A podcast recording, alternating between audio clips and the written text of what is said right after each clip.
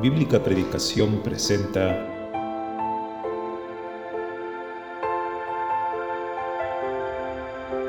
La exposición de tus palabras alumbra.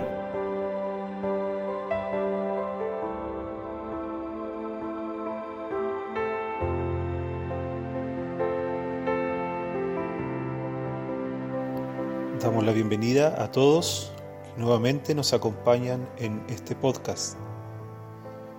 En esta ocasión, quien nos compartirá la palabra de Dios será nuestro hermano Pedro Acosta, quien sirve al Señor en la ciudad de Lota, en la región del Biobío, en Chile.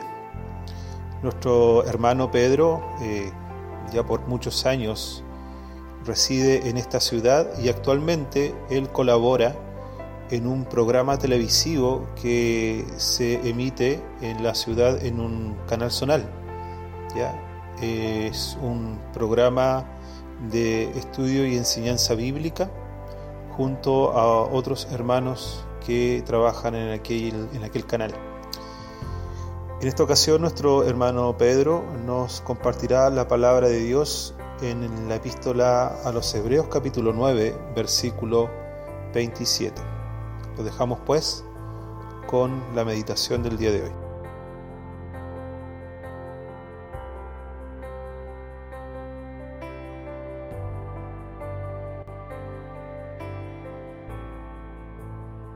Vamos a leer en Hebreos capítulo 9. Vamos a leer el versículo 27 que dice, Hebreos 9:27, y de la manera que está establecido para los hombres que mueran una sola vez y después de esto el juicio, así también Cristo fue ofrecido una sola vez para llevar los pecados de muchos y aparecerá por segunda vez sin relación con el pecado para salvar a los que le esperan. Nuevamente vamos al versículo 27. De la manera que está establecido para los hombres que mueran una sola vez y después de esto el juicio. No todas las personas tienen esta conciencia de que hay un juicio. Cada persona que está escuchando en esta, en esta mañana creyentes y no creyentes, tenemos igualdad en una cosa. ¿Cuántas veces el mundo busca la igualdad? Y hablan de la igualdad y quieren la igualdad. En esto estamos todos iguales. Todas las personas que estamos en este mundo tenemos que morir. Dios ha establecido una ley, es una ley divina. Nadie puede escaparse a esta ley divina. Él la ha establecido desde el comienzo. Las personas nacían, tenían hijos, vivían, veían sus generaciones y morían. Y pasaba su vida. Nadie se ha podido escapar a esta ley, nadie. Ninguna persona eh, a través de la historia, a lo largo de la historia, ha podido escaparse a esta ley establecida por nuestro Dios, nuestro Creador. Él ha creado al hombre y le ha, le ha establecido un día donde esta persona debe morir. Yo voy a morir algún día. Ya he estado casi a punto de morir en alguna oportunidad. Es una experiencia inolvidable en todos los sentidos. El momento en que la persona siente y sabe que se va a morir, va a partir de este mundo. Se ha explicado en otras oportunidades que la palabra muerte significa separación en la Biblia. No es exterminio, no es cesación de todo. La muerte es solamente la separación. Tú, amigo, amiga que estás viendo en esta mañana, tienes que saber que la muerte no es el acabo de todo. Incluso podríamos decir más, es el comienzo de algo. Porque cuando llega la muerte, que nadie ha escapado a esta ley divina de la muerte, pasamos a un mundo más real del que estamos ahora. Es un mundo eterno, es un mundo espiritual. Todos vamos a vivir eternamente. Algunos van a vivir en condenación eterna y otros van a vivir una vida eterna. Algunos en el cielo y otros en un lugar de condenación. Y son palabras que en el día de hoy no se mencionan mucho. ¿A quién le gusta hablar de la condenación? Que fome, que fome hablar de la condenación, que fome hablar del infierno. ¿Cómo se te ocurre en este siglo, en esta época, creer en un lugar así? Eso era para los antiguos, para personas sin conocimiento, sin ciencia. El juicio, el infierno. Eso no es para nosotros, personas con conocimiento, con ciencia, científicos. Eso piensan muchos. Pero el infierno es más real de lo que muchos creen. El Señor habló del infierno, el Señor habló de la condenación.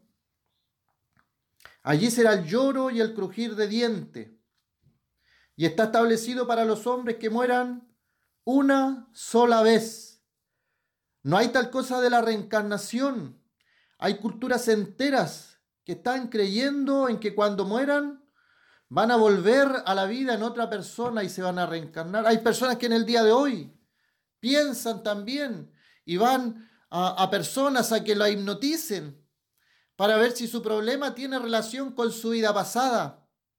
Pero la Biblia, el libro sagrado, que no tiene margen de error inspirado por Dios, dice que está establecido que los hombres mueran una sola vez. Una sola vez, no tienes otra oportunidad. No hay otra oportunidad. Las personas tienen que morir una sola vez. ¿Y qué pasa después de la muerte? después de la muerte el juicio. Y no va a ser un juicio terrenal, es un juicio divino. ¿Cuántos hay en el día de hoy? Y es de, de dominio público que la justicia ha ido en decadencia en nuestro país y en varios países más. Hay personas que son culpables de crímenes horrendos, pero sabiendo que tienen influencias, que tienen dinero, ellos pueden y saben que pueden hacerlo, ir donde algún juez y a través de aquellas influencias, a través de aquel dinero que poseen, tratar de que el juicio sea lo más favorable para la persona que es culpable. Pero ¿piensas tú que el juez de toda la tierra no hará lo que es justo? El juez de toda la tierra, nuestro Dios, Dice el libro de Juan que ha dado todo el juicio al Hijo, a nuestro Señor Jesucristo. Muchos hablan del Señor Jesucristo, que es amor, bondad, es misericordioso, es compasivo, y es verdad, ese es nuestro Señor. Ese es el Señor que nos salvó, en el cual hemos creído. Pero dice que todo el juicio lo ha dado al Hijo. Dios todo el juicio lo ha dado al Hijo. O sea que cuando una persona muera sin Cristo, muera sin haberse arrepentido de sus pecados, habiendo rechazado el mensaje del Evangelio, esta persona se enfrente al juez. El juez será nada menos que nuestro Señor Jesucristo. ¿Habías escuchado esta verdad? ¿O escuchas solamente lo que te conviene escuchar? Jesús te ama. Dios es amor. Son verdades. Son verdades. Pero de tal manera amó Dios a este mundo que ha dado a su Hijo unigénito. Dios tuvo que dar a su Hijo por el amor. El Señor Jesucristo murió en la cruz del Calvario. El Señor Jesucristo soportó aquella aquella obra que hizo. Dios el Padre le dio. El Hijo se entregó por nuestros pecados. En aquella cruz estaba llevando mis pecados. Pecados de acción, lo que yo he hecho. Incluso sabes que los pecados que el Señor cargó en aquella cruz son pecados de pensamiento. A ese nivel el amor de Dios se preocupó de nosotros, de nuestros pecados, lo que nosotros pensamos y nunca llegamos a realizar, pero que era malo. Y sabes que la sangre del Señor Jesucristo, sangre derramada en aquella cruz, es tan poderosa que puede limpiar nuestras conciencias. Aquí mismo en Hebreos 9, el versículo 14, nos habla de esa limpieza. Nos limpia de nuestros pecados, de nuestras acciones. Dice Hebreos 9:14, cuanto más la sangre de Cristo, el cual mediante el Espíritu Eterno se entregó, se ofreció Asimismo, sin mancha Dios, limpiará vuestras conciencias a Dios. Limpiará vuestras conciencias de obras muertas para que sirváis al Dios vivo. Es que el hombre es pecador por naturaleza. Desde que nacemos, nadie le enseña a un niño a mentir. Nadie. Eso viene con nosotros. Traemos el pecado de nuestro padre Adán. No venimos de la evolución. Y es otra de las verdades que incluso ha entrado en algunos llamados así cristianos. Dicen, yo soy cristiano, pero creo en la evolución. No puede ser. Es Dios nuestro creador. Él nos formó, no nosotros a nosotros mismos. Y Él ha establecido para el hombre que muera una sola vez. Y después de esto, el juicio. En este mundo tal vez, con influencia, con dinero, podrás salir bien librado de un juicio. Podrás alegar inocencia aunque seas culpable, con corrupción. Pero ¿piensas tú que Dios aceptará algo de ti? El juez de toda la tierra no hará lo que es justo Dios es un juez justo. No tendrá por inocente al culpable. Y cada uno de nosotros es culpable. Cada uno de nosotros es culpable. Hemos desechado a Dios, lo hemos rechazado. Y el pecado que mora en nosotros desde que nacemos en este mundo, pecador también. Y cuando vamos creciendo con este pecado, comenzamos a obrar lo que hay dentro de nosotros. Somos malos, somos pecadores por naturaleza. O sea, cuando pecamos hacemos lo que hay dentro de nosotros y rechazamos a Dios. No queremos nada con Dios. Y cuando nos hablan de Dios, nos burlamos.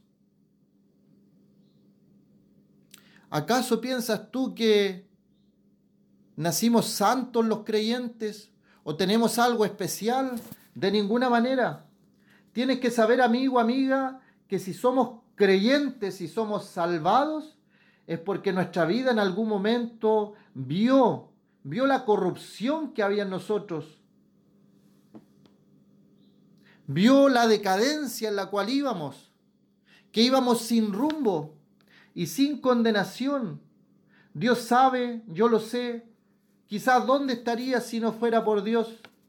Si el Señor Jesucristo no se hubiera aparecido en mi camino, si no me hubiera salvado en mi juventud, quizás dónde estaría en el día de hoy. Habría seguido el mismo camino que mis amistades. Es terrible la condición del hombre sin Dios.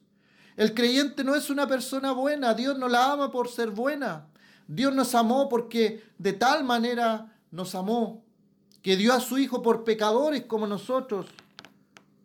Si tú piensas como creyente que tú eres salvo porque Dios vio algo bueno en ti, no es la salvación que Dios muestra en su palabra. Cristo murió siendo aún nosotros pecadores, cometiendo pecados. El Señor vio nuestra condición y nos dio la oportunidad de escuchar el Evangelio. Y como dice Pablo, no, no fuimos rebeldes a la visión. Está establecido para los hombres que mueran una sola vez. No tienes otra oportunidad. Esta es tu vida. Esta es tu oportunidad. Dios te ha hablado. Y yo pienso que las personas que están escuchando y que no son creyentes, que no son salvadas todavía, que Dios ya les ha hablado más de una oportunidad, más de alguna vez Dios les ha hablado, ya sea por la palabra, porque has escuchado algo, porque has visto algo y te ha hablado a tu espíritu. Y tú has rechazado una y otra vez. Has pensado algún momento en lo que Dios te ha hablado, pero luego los afanes de este mundo y vuelves a lo tuyo. Y piensas que después de esta vida no hay otra. ¿Y qué importa lo espiritual? Y realmente sí importa, amigo, amiga. ¿Qué más quisiera yo que el infierno no existiera? ¿Cuántas personas conocidas han partido a la eternidad sin el Señor Jesucristo. Y ojalá yo dijera que fuera mentira, que fuera falso el infierno, porque al saber que esas personas han ido sin Cristo a la eternidad, por la palabra de Dios sé dónde están. No es una incertidumbre, no es de pensar dónde estará aquella persona. Lo sabemos por la palabra. Si no ha tenido un testimonio de conversión, si no ha conocido al Señor como su Salvador, Sabemos por la palabra que esa persona está en la condenación. Lo sabemos. No es que después se sabrá. No es que Dios pesará en una balanza obras buenas y obras malas. No, nada que ver. En esta vida se sabe, ha establecido un día para los hombres que mueran. ¿Será hoy día el día de tu partida? Tú dirás, no, porque soy joven, me queda mucho tiempo, soy sano, soy saludable, me queda. ¿Qué pasa si esta noche vienen a pedir tu alma? Hay personas que han muerto durmiendo. Hay personas que han muerto saliendo a su trabajo. Hay personas que han muerto en un hospital esperando que la atiendan. Tú no sabes el día de tu partida, tú no sabes el día de tu muerte, no lo sabes. No tienes la seguridad de que el día de mañana vas a estar. Dios ha establecido un día donde tú vas a tener que morir, partir de este mundo. Y la pregunta es, ¿dónde estarás luego? ¿Has reconocido al Señor como tu Salvador personal? ¿Has recibido el mensaje de salvación? ¿Le has recibido como tu Salvador personal? ¿Has creído el Evangelio? Nadie puede escaparse. Ningún ser humano se ha escapado de la muerte. Hay solo uno. Hay solo uno que rompió esta ley, que murió y tres días después resucitó de entre los muertos. Ascendió a los cielos nuestro Señor Jesucristo. Y así como Él resucitó, tenemos la certeza, la seguridad por la palabra de Dios que nosotros resucitaremos. Pero como dice aquí, versículo 28, aparecerá por segunda vez sin relación con el pecado para salvar a los que le esperan. El creyente espera al Señor. El creyente no espera un acabo de mundo. El creyente espera la venida del Señor. Y el Señor puede venir ahora. No falta nada. No hay nada más que cumplir para que el Señor venga. Y su iglesia sea arrebatada en un abrir y cerrar de ojos. A la final trompeta porque se tocará la trompeta. Y los muertos en Cristo resucitarán primero. Y luego nosotros, los que vivimos, los que hayamos quedado, seremos transformados para recibir al Señor en las nubes y estar para siempre con Él. ¿Tienes esta esperanza? ¿Tienes, ¿Tienes esa seguridad? ¿O todavía tú no sabes si te vas con el Señor? ¿O todavía tú no sabes si partes de este mundo, dónde estará tu alma? Es terrible estar con esa duda. Es terrible la duda, ¿soy o no soy creyente? Asegúrate, asegúrate. Hay muchos que dicen, sí, yo soy creyente, porque se criaron desde pequeños en una congregación, porque se saben versículos de la Biblia, porque saben himnos, porque saben coros de la iglesia. ¿Cuánta gente hay que piensa que es salva por repetir una oración? El Señor Jesucristo habló de creer, habló de, la fe. Arrepentidos y creed del Evangelio. Es depositar toda nuestra fe y nuestra confianza en el Señor, en su obra perfecta en lo que Él hizo. Esa es la invitación. Cree en el Señor Jesucristo y serás salvo. Tú y tu casa, dice la palabra. Tener la seguridad, la seguridad. Y si viene la muerte, estamos con el Señor. Y si viene el Señor en el arrebatamiento, nos vamos con el Señor. Seguridad. Es la palabra la que te da la seguridad. El que cree en el Hijo tiene vida eterna, seguridad. Y no vendrá condenación, más ha pasado de muerte a vida. Seguridad en la palabra. Cantemos. Si pudiera ver ese amanecer, Cristo en camino al Golgotha,